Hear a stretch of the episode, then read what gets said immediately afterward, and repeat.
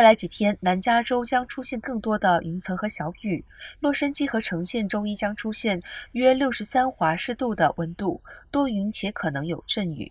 周二应该会继续下雨和多云，然后在周三早上放晴。到周末，同样的情况可能会再次出现。